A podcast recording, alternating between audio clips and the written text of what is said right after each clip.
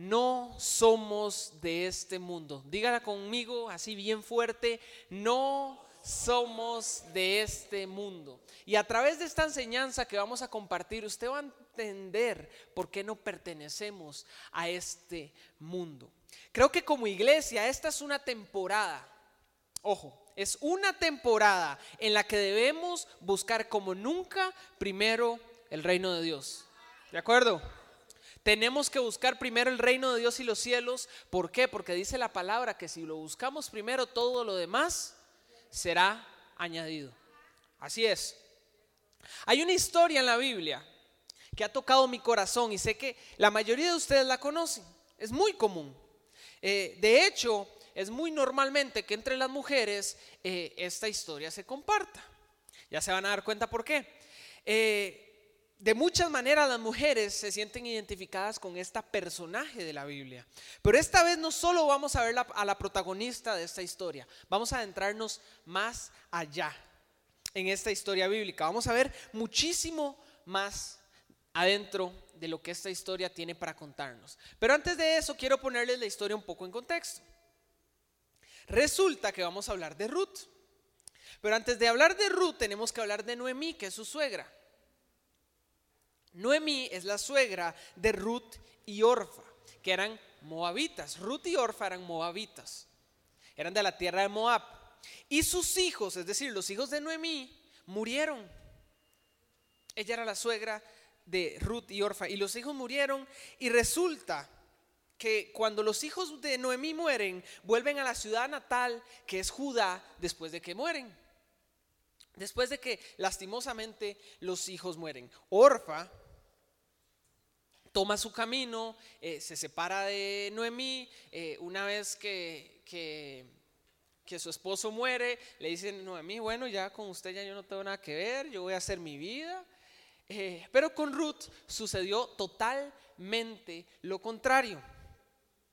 Ruth no quiso soltar a su suegra y se quedó con ella hasta llegar al destino que Noemí quería llegar, que era Belén la tierra donde nació nuestro Señor Jesús. Llegar a Belén era el destino al que eh, Noemí quería llegar. Y no, y perdón, Ruth la siguió, se quedó con ella, no la abandonó, creyó que esa era la voluntad de Dios. Y siguió con ella hasta llegar a Belén. ¿Por qué? Porque su suegra, Noemí, por todas las desgracias que estaba viviendo y atravesando, no se sentía satisfecha. Entonces Ruth sentía una carga en su vida de acompañar a su ex suegra. Y quiero que leamos la palabra que dice en Ruth capítulo 1 versículos del 16 al 21. Josué lo va a leer y luego continuamos con más. Dice Ruth el primer capítulo, los versos 16 al 21 en la nueva traducción viviente. Pero Ruth respondió, no me pidas que te deje y regrese a mi pueblo. A donde tú vayas, yo iré. Donde quiera que tú vivas, yo viviré. Tu pueblo será mi pueblo y tu Dios será mi Dios. Donde tú mueras, allí moriré y allí me enterrarán. Que el Señor me castigue severamente si permito que algo nos separe, aparte de la muerte. Cuando Noemí vio que Ruth estaba decidida a irse con ella, no insistió más, de modo que las dos siguieron el viaje. Cuando entraron a Belén, todo el pueblo se conmocionó por causa de su llegada. Y la gente dijo, de verdad es Noemí preguntaban las mujeres y ella dijo, ojo lo que dijo. Y es increíble porque muchas veces como hijos de Dios no nos sentimos merecedores del nombre que ya Dios nos dio. Muchas veces no te sientes merecedor o merecedora del nombre que ya Dios te dio. Y está bien, nadie, ninguno de nosotros, ni yo que estoy aquí sentado, ni ustedes que están ahí sentados, nadie merece la gracia de Dios. Es un regalo inmerecido. Pero aún así, Dios te da un nombre distinto al que la sociedad te pone. Y muchas veces ni siquiera somos capaces de aceptar el nombre que ya Dios nos puso. Y ojo lo que dice, no me llamen Noemí, contestó ella. Más bien llámenme Mara, porque el Todopoderoso me ha hecho la vida muy amarga. Me fui llena, pero el Señor me ha traído vacía a casa. ¿Por qué llamarme Noemí cuando el Señor me ha hecho sufrir y el Todopoderoso ha enviado semejante tragedia sobre mí? O sea, muchas veces nos quejamos del nombre que ya Dios nos puso y queremos volver al nombre que la sociedad nos pone. Y resulta ser que Ruth en Belén se puso a, recoger espigas detrás de los, de los cosechadores y alguien que se llamaba Boz, dueño del campo, preguntó que quién era ella. Esto lo vemos en Ruth 2, del 2 al 10, y se los leo rápido para empezar a, hablar sobre el tema que queremos llevar a sus corazones. Dice, había en Belén un hombre rico y muy influyente llamado Boz, que era pariente de Elimelech, el esposo de Noemí. Un día Ruth, la moabita, le dijo a Noemí, déjame ir a los campos de cosecha a ver si alguien en su bondad me permite recoger las espigas de grano dejadas atrás. Noemí respondió, está bien hija, puedes ir. Así que Ruth salió a recoger espigas detrás de los cosechadores y resultó que lo hizo en un campo que pertenecía a Boz, el pariente de su suegro Elimelech. Mientras estaba allí, llegó Boz de Belén y saludó a los cosechadores. Y les dijo, el Señor sea con ustedes, el Señor los bendiga. Respondieron los cosechadores. Entonces Boz le preguntó a su capataz, ¿quién es esa joven que veo allá? ¿De quién es? Y el capataz le contestó, es la joven moabita que volvió con Noemi. Esta mañana me pidió permiso para recoger grano detrás de los segadores. Desde que llegó no ha dejado de trabajar con esmero, excepto por unos momentos de descanso en el refugio. Vos se acercó a Ruth y le dijo, escucha, hija mía, quédate aquí mismo con nosotros cuando recojas grano. No vayas a ningún otro campo. Sigue muy de cerca a las jóvenes que trabajan en mi campo. Fíjate en qué parcela están cosechando y síguelas. Advertí a los hombres que no te traten mal, y cuando tengas sed, sírvete del agua que hayan sacado del pozo. Entonces Ruth cayó a sus pies muy agradecida y dijo, ¿qué he hecho para merecerme tanta bondad? Le preguntó, no soy más que una extranjera. Y aquí es donde quiero empezar a hablarles sobre lo que Dios puso nuestros corazones. Y lo primero es que tenemos que ser firmes frente a la voluntad de Dios. Muchas veces, terrenalmente cuesta ser firmes frente a la voluntad de Dios, porque yo quiero ir por un camino y Dios me manda por otro camino. Muchas veces Dios te manda por un camino y tú quieres ir por el otro. Y ahí es donde nos damos cuenta que la voluntad de Dios tiene que ir primero que la nuestra. La voluntad de Dios va por encima que la nuestra. Ruth posiblemente tenía muchos sueños, ¿cierto? Al igual que tú tienes sueños, Ruth posiblemente tenía muchos sueños. Ella quería, por ejemplo, eh, tener su familia, eh, casarse, pero resulta ser que la persona que es el hijo de, de- de Noemí se muere.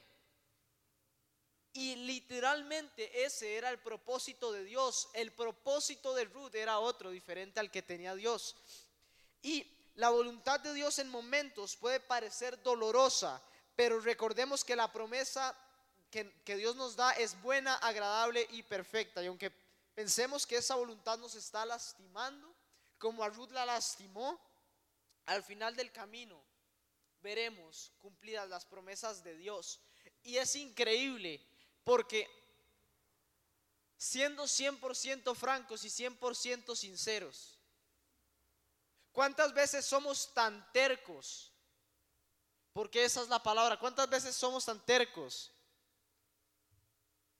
Que le queremos prestar atención a lo que nos dice nuestro corazón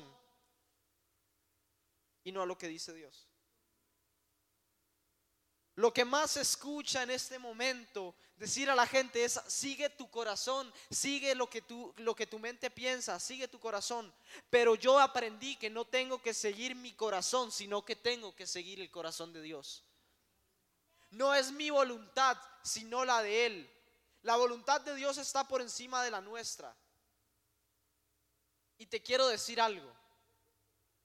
¿Por qué la voluntad de Dios está por encima de tu voluntad? Porque Dios ha caminado por lugares por donde tú no has caminado. Dios ha visto cosas que tú no has visto. Dios ha escuchado cosas que tú no has escuchado aún. Dios ha escuchado conversaciones que tú aún no has escuchado. Entonces, ¿por qué quieres seguir tu voluntad cuando Dios te dice, este es el camino, esta es la verdad, este es el lugar por donde tienes que ir? Pero tú a veces quieres ir, quieres ir por otro lugar cuando Dios te dice, yo mismo tracé tu camino. Tú no has pasado por donde ya yo pasé. Entonces, ¿por qué muchas veces queremos hacer literalmente lo que se nos pegue la gana cuando Dios ya nos dijo lo que tenemos que hacer y el camino por donde tenemos que ir? ¿Para qué contradices a Dios? Te hago esta pregunta. ¿Cuántas veces en tu vida empiezas a contradecir lo que Dios te dice? Dios te dice es por allá y tú te vas por allá. Ah, pero si el mundo te dice que es por allá, si sigues lo que te dice el mundo, pero no lo que te dice Dios. Les quiero hacer una pregunta. Cuando uno se monta un avión, entras al avión sin saber quién es el piloto. No seguir la voluntad de Dios es igual literalmente de estúpido que querer montarse al avión y decirle al piloto, déjeme manejar a mí sin saber manejar el, el avión. ¿En qué momento se nos ocurre subirnos a un avión y decirle al piloto, déjeme llevar a mí este avión? Aunque yo no sé llevar este avión, yo lo voy a llevar. Es pensar de manera literalmente estúpida. Y así es como muchas personas y muchos de nosotros durante mucho tiempo vamos en la vida. Nos montamos al avión y le decimos a Dios, Dios no, no manejes tú, déjame manejarlo a mí. ¿Por qué rayos quieres manejar algo que Dios ya sabe manejar y que tú estás aprendiendo a manejar?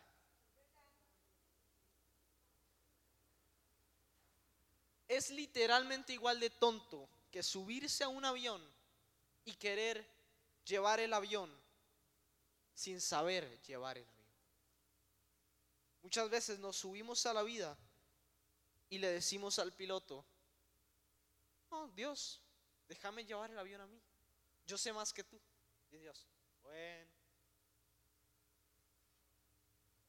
Y Dios te dice, está bien, lleva tú el avión a ver cuántos golpes te das. Y te das golpes en la vida, te das golpes en el camino, en el trayecto, y luego le echas la culpa a Dios. Ah, no, es que es que fue culpa de Dios. ¿Por qué fue culpa de Dios si el que estaba manejando el avión eras tú? Le quitaste el control de tu vida a Dios. Y ahora le echas la culpa a Dios por las cosas que te pasan. Eso fue lo que sucedió con Noemí. Dijo, es que el Todopoderoso me, me, ha dado un montón de desgracias y no sé qué. No. Nos queremos quitar el nombre que ya Dios nos puso cuando nosotros mismos fuimos los que nos bajamos del avión en donde Dios nos puso.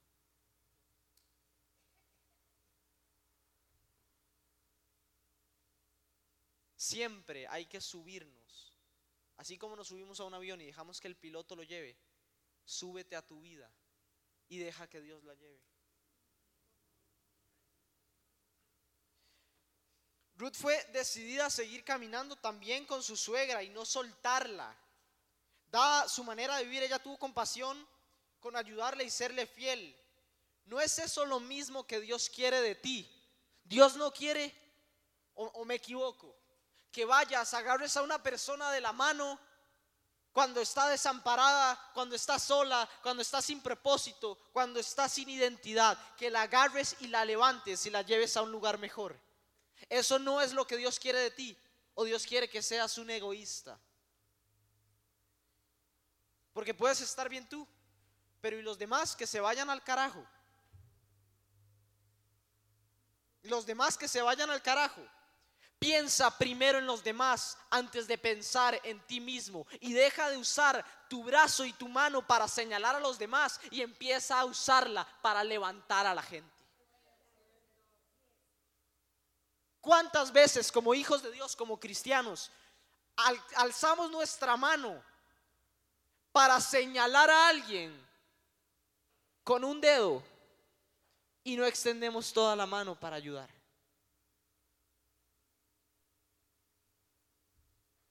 Algo que me encanta es que cuando señalas a alguien, hay un dedo que señala a la persona, pero hay tres que, te señalan a ti. Y hay uno que señala a Dios. Usa siempre lo que Dios te ha dado para ayudar a los demás. Y no pierdas el tiempo en la espera, es el punto dos. El punto número uno es ser firme con la voluntad de Dios. El punto número dos que, que te comparto es no pierdas el tiempo en la espera. Ruth inmediatamente llegó a Belén. ¿Qué fue lo que hizo? Fue a recoger literalmente las migajas de las personas que estaban cosechando en los campos. Lo que Dios te está diciendo hoy es, deja de literalmente llegar a un lugar, llegar a donde Dios te pone sin empezar a hacer nada. Si Dios te pone en un lugar, es porque Él quiere que tú hagas algo en ese lugar. No es un error que estés aquí, no es un error que estés en tu trabajo, no es un error que estés con lo que sea que estés desarrollando. Dios te pone en lugares en donde a Él se le pegue la gana, no para que tú te quedes sentado viendo cómo Él hace todo, sino para que empieces a trabajar. Apenas Ruth llegó, que fue lo primero que hizo, trabajar. Y esto es lo increíble. ¿Qué empezó haciendo Ruth? Juntando migajas. ¿Cómo terminó Ruth? El resto es historia.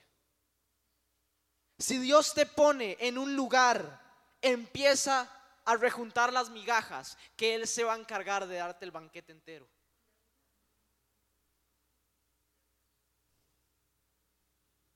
Sé fiel en lo poco y Dios te va a poner en lo mucho. Cuando yo estaba estudiando esta palabra, pensaba en una persona y está aquí presente. Y Dios me decía, esa persona durante mucho tiempo, y se lo vas a tener que decir, durante mucho tiempo ha juntado migajas. Pero es el tiempo de que yo le entregue mi banquete. Marco, te estoy hablando a ti. Durante mucho tiempo has juntado migajas en la vida. Y en el lugar en donde Dios te ha puesto, siempre lo has hecho con excelencia. Pero es tiempo de que Dios te entregue el banquete y te entregue todas las cosas que Él tiene para ti. Ya no va a ser tiempo de juntar migajas, ya no va a ser tiempo de ver debajo de la mesa qué polvo agarro. Ahora van a ser tiempos de abundancia, van a ser tiempos de prosperidad, van a ser tiempos de cosas sobrenaturales en tu vida y a partir de hoy vas a dejar de juntar migajas debajo de la mesa y te vas a sentar junto con el rey en su misma mesa, en su mismo trono, a dar todo lo que Él tiene para ti.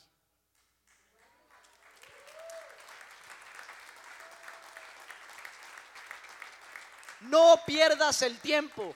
Punto número uno, sigue la voluntad de Dios, sé firme con la voluntad de Dios. Punto número dos, no gastes el tiempo, no pierdas el tiempo en la espera. Nada gano yo en la vida si Dios me pone en un lugar y me siento a ver cómo Dios hace todo, me siento a ver cómo las cosas pasan, me siento a ver cómo las oportunidades pasan. El tren pasa y muchas veces yo no me monto en el tren. Dios lo que quiere es que te levantes, te metas en el tren y empieces a caminar firme y empieces a trabajar y empieces a hacer las cosas para lograr lo que Él quiere que logres en el lugar en el que Él te puso. Deja de ver pasar el tiempo esperando a que Dios haga algo, porque ya Dios te puso en donde tenías que estar. Dios hace lo imposible si tú haces lo posible. Pero Dios no va a hacer lo imposible en tu vida si tú ni siquiera te esfuerzas por hacer lo que está en tus manos.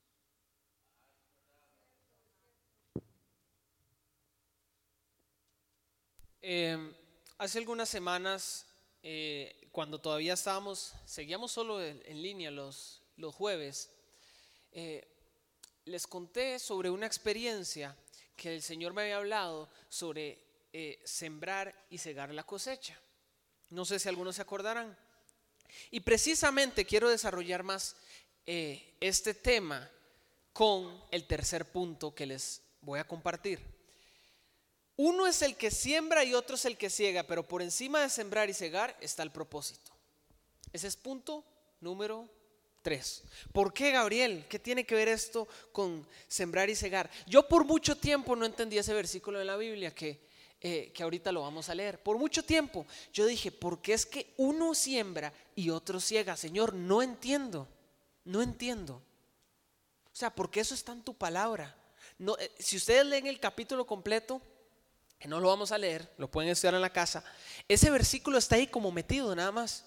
No, no tiene sentido con, con, con, con el, el resto de la lectura que podemos encontrar en el capítulo. Pero un día le reclamaba a Dios el propósito de sembrar tantas veces, tantas veces, una tras otra, tras otra. De sembrar y sembrar y sembrar y no ver la cosecha.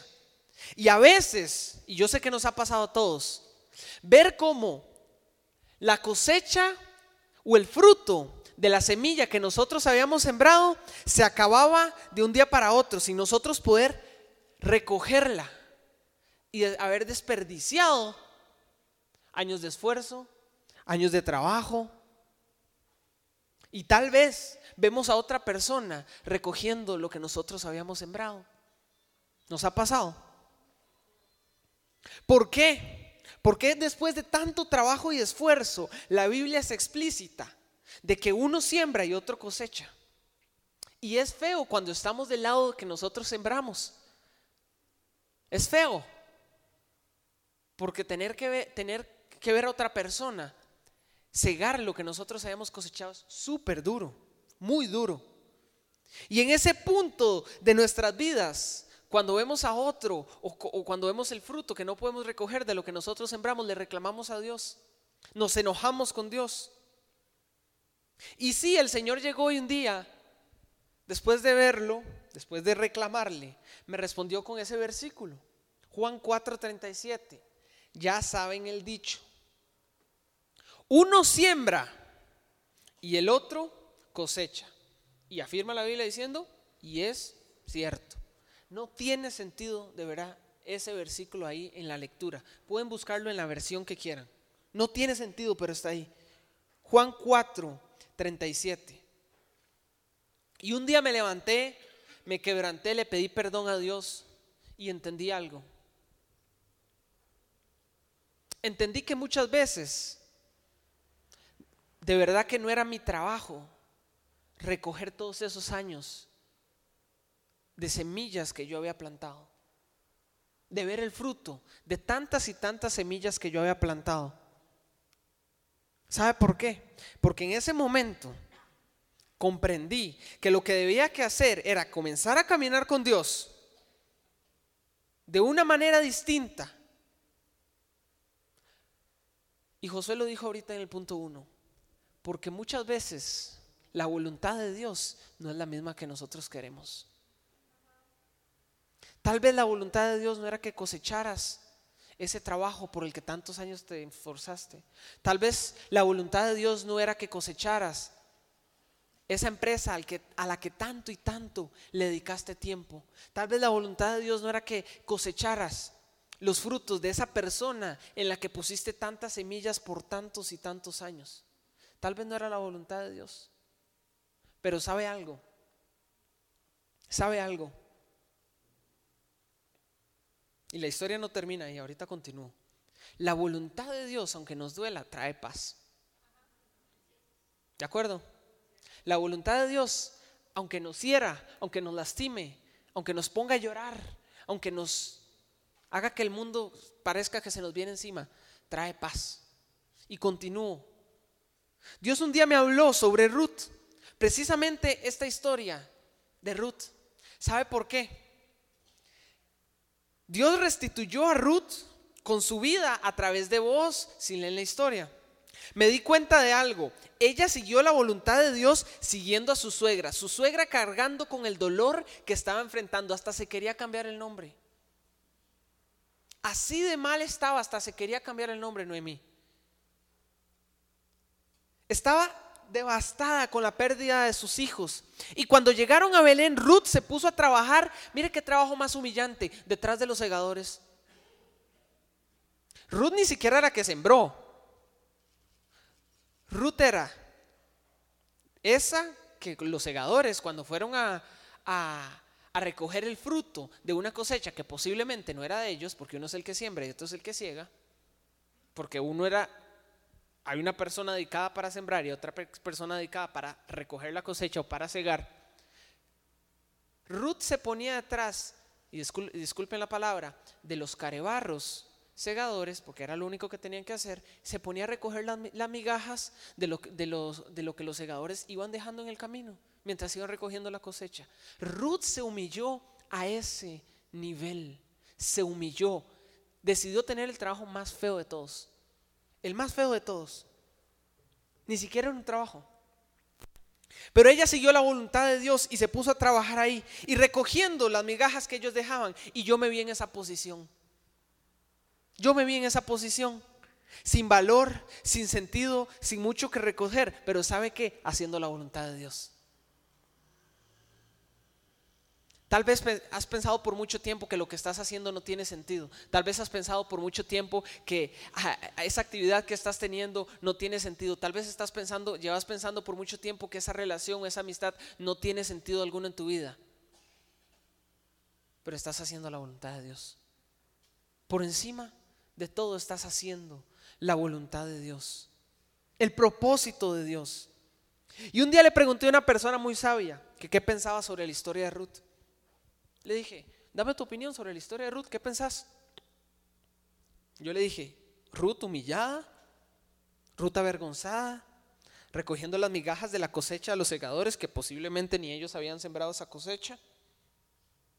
Dame tu opinión. Y esa persona me respondió como si el mismo Espíritu Santo me lo hubiera dicho. Y me dijo, Gabo, uno es el que siembra.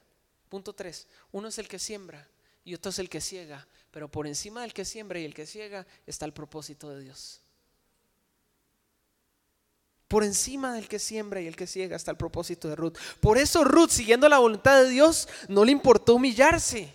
No le importó avergonzarse, no le importó tener el trabajo más feo de todos, porque estaba haciendo la voluntad de Dios.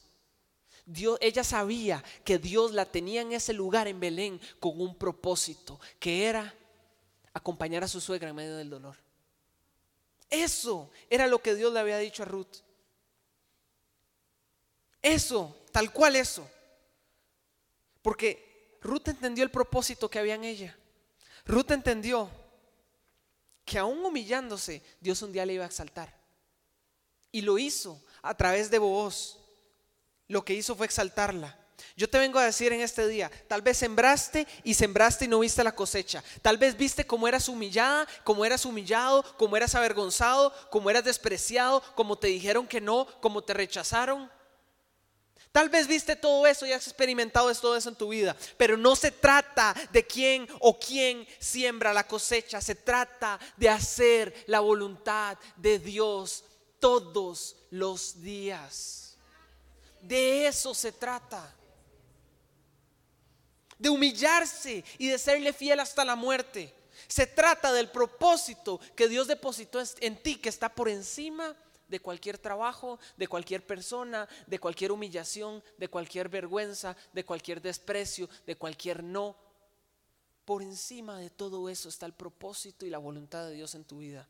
Así que de una vez por todas, encárgate de las cosas de Dios Busca su reino como nunca antes, porque si haces la voluntad de Dios y busca su reino, todas las cosas serán añadidas. Desde ese día, todos los días de la mañana, la oración que le hago a Dios es, Señor, que venga tu reino, porque sin importar qué me pase, sin importar qué pase durante el día, si pido el reino, voy a tener absolutamente todo lo demás. Y nos cuesta mucho eso, mucho eso. ¿Sabe por qué hay personas que no quieren servir? ¿Sabe por qué hay personas que no están aquí hoy? ¿Sabe por qué hay personas a las que les da pereza venir un jueves en la noche, venir un sábado en la noche, venir un domingo en la mañana, levantarse temprano? ¿Sabe por qué hay personas? ¿Sabe por qué? Porque no han comprendido que una vez uno experimenta verdaderamente el reino de Dios como primero ante todo, todo lo demás es añadido. Pero es que las personas le tienen miedo a entregarle eso a Dios y perder ya lo que tienen. Ay, es que luego pierdo mi trabajo por ir a servir. No si la Biblia busca primero el reino de los cielos y todo lo demás será añadido. Ahora, no estoy diciendo que falten al trabajo, estoy diciendo que pongan el reino por encima de eso.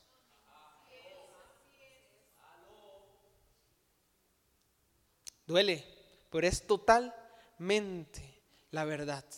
Encárgate de las cosas de Dios y todo lo demás será añadido. No te faltará nada. No, no tendrás que preocuparte por si tienes o si no tienes. No tendrás que preocuparte por qué vas a vestir. No tendrás que preocuparte por qué vas a comer. No tendrás que preocuparte por cuándo va a llegar eso que has estado esperando por tanto tiempo. Si buscas primero el reino de Dios, todo eso va a llegar.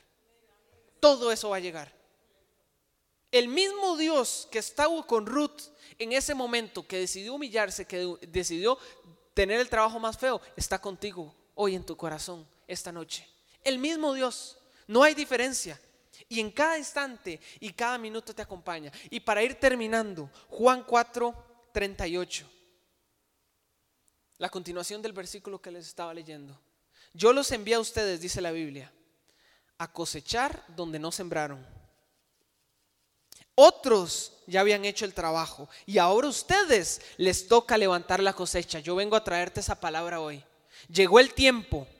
Prepárate porque lo que falta de este año, año 2022, año de la restitución, será una temporada de cosecha en la que posiblemente ahora te va a tocar a ti recoger lo que otra persona sembró, en la que te va a tocar a ti posiblemente traer a tu vida todas esas cosas que has soñado por tanto tiempo en esta misma temporada. En esta misma temporada. ¿Sabe por qué? Porque la promesa es que ahora te toca a ti levantar esa cosecha. Ruta al final de la historia se terminó casando con vos. Así termina la historia. Después de que ella se humilló, después de que decidió tener el trabajo más feo de todos. ¿Sabe por qué? Porque sin importar cómo, humillado, exaltado, teniendo el trabajo más feo de todos, haciendo la actividad más dolorosa de todas, sufriendo el peor dolor que alguien tal vez te causó, a pesar de eso, tarde o temprano, la voluntad de Dios se va a cumplir en tu vida. Se cumple porque se cumple, siempre y cuando busques primero el reino de Dios. Porque todo lo demás siempre será añadido. Lo que Dios te prometió está justo a tiempo y está programado en el calendario perfecto de Dios. Créelo con fe en esta noche. Así tal cual está. Está listo, está programado. Llegará en su tiempo. Y tal vez usted se está preguntando ahora, Gabriel, ¿por qué este tema se llama Porque no somos de este mundo? ¿Qué tiene que ver eso con todo esto? ¿Alguna vez te has sentido fuera de lugar en algo? Como Ruth. Tal vez ella llegó a ese trabajo y se sintió fuera de lugar. Y tal vez dijo, ¿por qué estoy aquí? ¿Por qué estoy haciendo esto? ¿Por qué estoy haciendo este trabajo tan feo? Porque somos humanos. ¿Alguna vez te has sentido fuera de lugar con tus amigos? En el trabajo, en tu lugar de estudio, que has dicho no pertenezco a este lugar. Yo no soy como estas personas. Acá en Costa Rica tenemos nuestra cultura, ¿de acuerdo? Latinoamérica tiene su cultura. Acá en Cartago inclusive tenemos nuestra propia cultura. Nuestra propia cultura. Crecimos con una manera de pensar, una manera de ser. Muchos desde nosotros estamos adaptados a esta misma cultura que tenemos. Muchos. Inclusive esta cultura es religiosa. Muy religiosa. Hace unos días le contaba a un amigo que escuchaba a un pastor que se llama Rich Wilkerson, que es pastor de una iglesia que se llama VU en Miami. Y Rich decía, decía en el video, ¿qué lugar más complicado nos puede poner a Dios a plantar una iglesia que en Miami? El lugar más fiestero del mundo. Dice, yo creo que en el mundo lo más cercano al infierno es Miami. Está el pecado, están los mejores bares, aquí viven los mejores cantantes seculares, literal es sinónimo de pecado Miami. Y Rich decía, ¿qué hace Dios poniéndonos a plantar una iglesia en el infierno?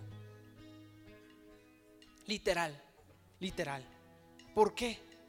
Y decía, y es que todos podemos poner nuestras excusas para el lugar en los que nos ha, nos ha tocado plantar el ministerio. Cartago aquí, yo no sé si usted sabía, estadísticamente, Cartago es la ciudad más religiosa de América Latina proporcionalmente. Cartago es la cuna de la religiosidad en América Latina. Esa es nuestra excusa. La excusa de este pastor era, este es casi que el infierno. Todos, todos en, nuestro, en nuestra ciudad, en nuestro país, tenemos una excusa. Todos tenemos una excusa. Todos tenemos una excusa. ¿A qué punto quiero llegar? Muchos de nosotros crecimos con esta manera de pensar adaptada inclusive a lo que nuestras generaciones, nuestros papás, nuestros abuelos, nuestros bisabuelos, etcétera, etcétera, nos han enseñado de que esto es así, así, así, así. Y crecimos aquí en Cartago con una mentalidad religiosa. Crecimos con una mentalidad religiosa. ¿Y por qué les hemos hablado del reino en toda esta enseñanza?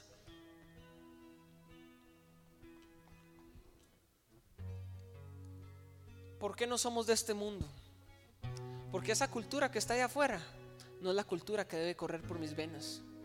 Esa cultura que está allá afuera no es mi cultura. Esa cultura religiosa que está allá afuera no es la cultura que corre por mis venas. Esa no es la cultura. ¿Sabe cuál es la cultura que corre por mis venas? ¿Sabe cuál es la cultura que corre por mis venas? La que corre ahora es la cultura del reino de Dios. Y desde que, y que, y desde que le dijiste sí a Dios, te acepto como mi Señor y mi Salvador en mi corazón. Esa es la cultura que ahora corre por tus venas. Y no es la cultura que está de afuera la que ahora se adapta a la, de adentro. Es la cultura que aprendemos aquí adentro, la que tiene que ir a esparcirse a todo lado ahí afuera. Así es, así es, así es. Por eso muchas, y esto muchas veces se nos olvida. Mire, ahora seguimos el orden y el modelo que Jesús nos dejó en esta tierra, donde los humillados como Ruth serán exaltados donde los pecadores serán perdonados. Donde aquellos que no tenían y no vanían nada en este mundo, que tenían el trabajo más feo, serán exaltados. Porque ahora seguimos el orden y el modelo que Jesús estableció en esta tierra, donde los últimos serán los primeros. Donde los últimos serán los primeros donde el sistema al que estamos adaptados y la mala cultura que hemos aprendido a través de los años debemos desecharla para adoptar la verdadera cultura que tenemos en esta casa, que en Iglesia Maná se practica, que es la cultura del reino de Dios. Ya basta de acomodarnos a la cultura que está allá afuera. Seamos como Ruth, que no le importó humillarse, que no le importó avergonzarse, porque sabe que está haciendo la voluntad de Dios y todo lo demás será añadido. Esa es la cultura que debemos modelar. Por eso ahora tenemos libertad de, pecado por su sangre preciosa. Por eso ahora el Señor nos llamó a enriquecer y a modelar nuestra cultura tica o latina, pero con la cultura del reino de Dios, no con la cultura que nos hemos adaptado por tantos años. Que así sea. Por eso es que no somos de este mundo. Aquí, aquí está, he escuchado a mi papá mil veces sobre este púlpito decir, aquí estamos solo de paso. No pertenecemos aquí. Hay una canción en inglés que dice, We are not home yet. No hemos llegado a casa aún. Nuestro hogar es el cielo. Y mientras estamos acá, vamos a demostrarle a todas las personas que están afuera que la verdadera cultura es la cultura del reino de Dios. Y que esa cultura tica, en la que llegamos tarde a todo, en la que hasta la iglesia llegamos tarde, en la que nos acomodamos cuando estamos con nuestros compañeros de trabajo, con nuestros amigos, en las que nos adaptamos a esa cultura que está afuera, vamos a demostrarles la verdadera cultura que corre por nuestras venas.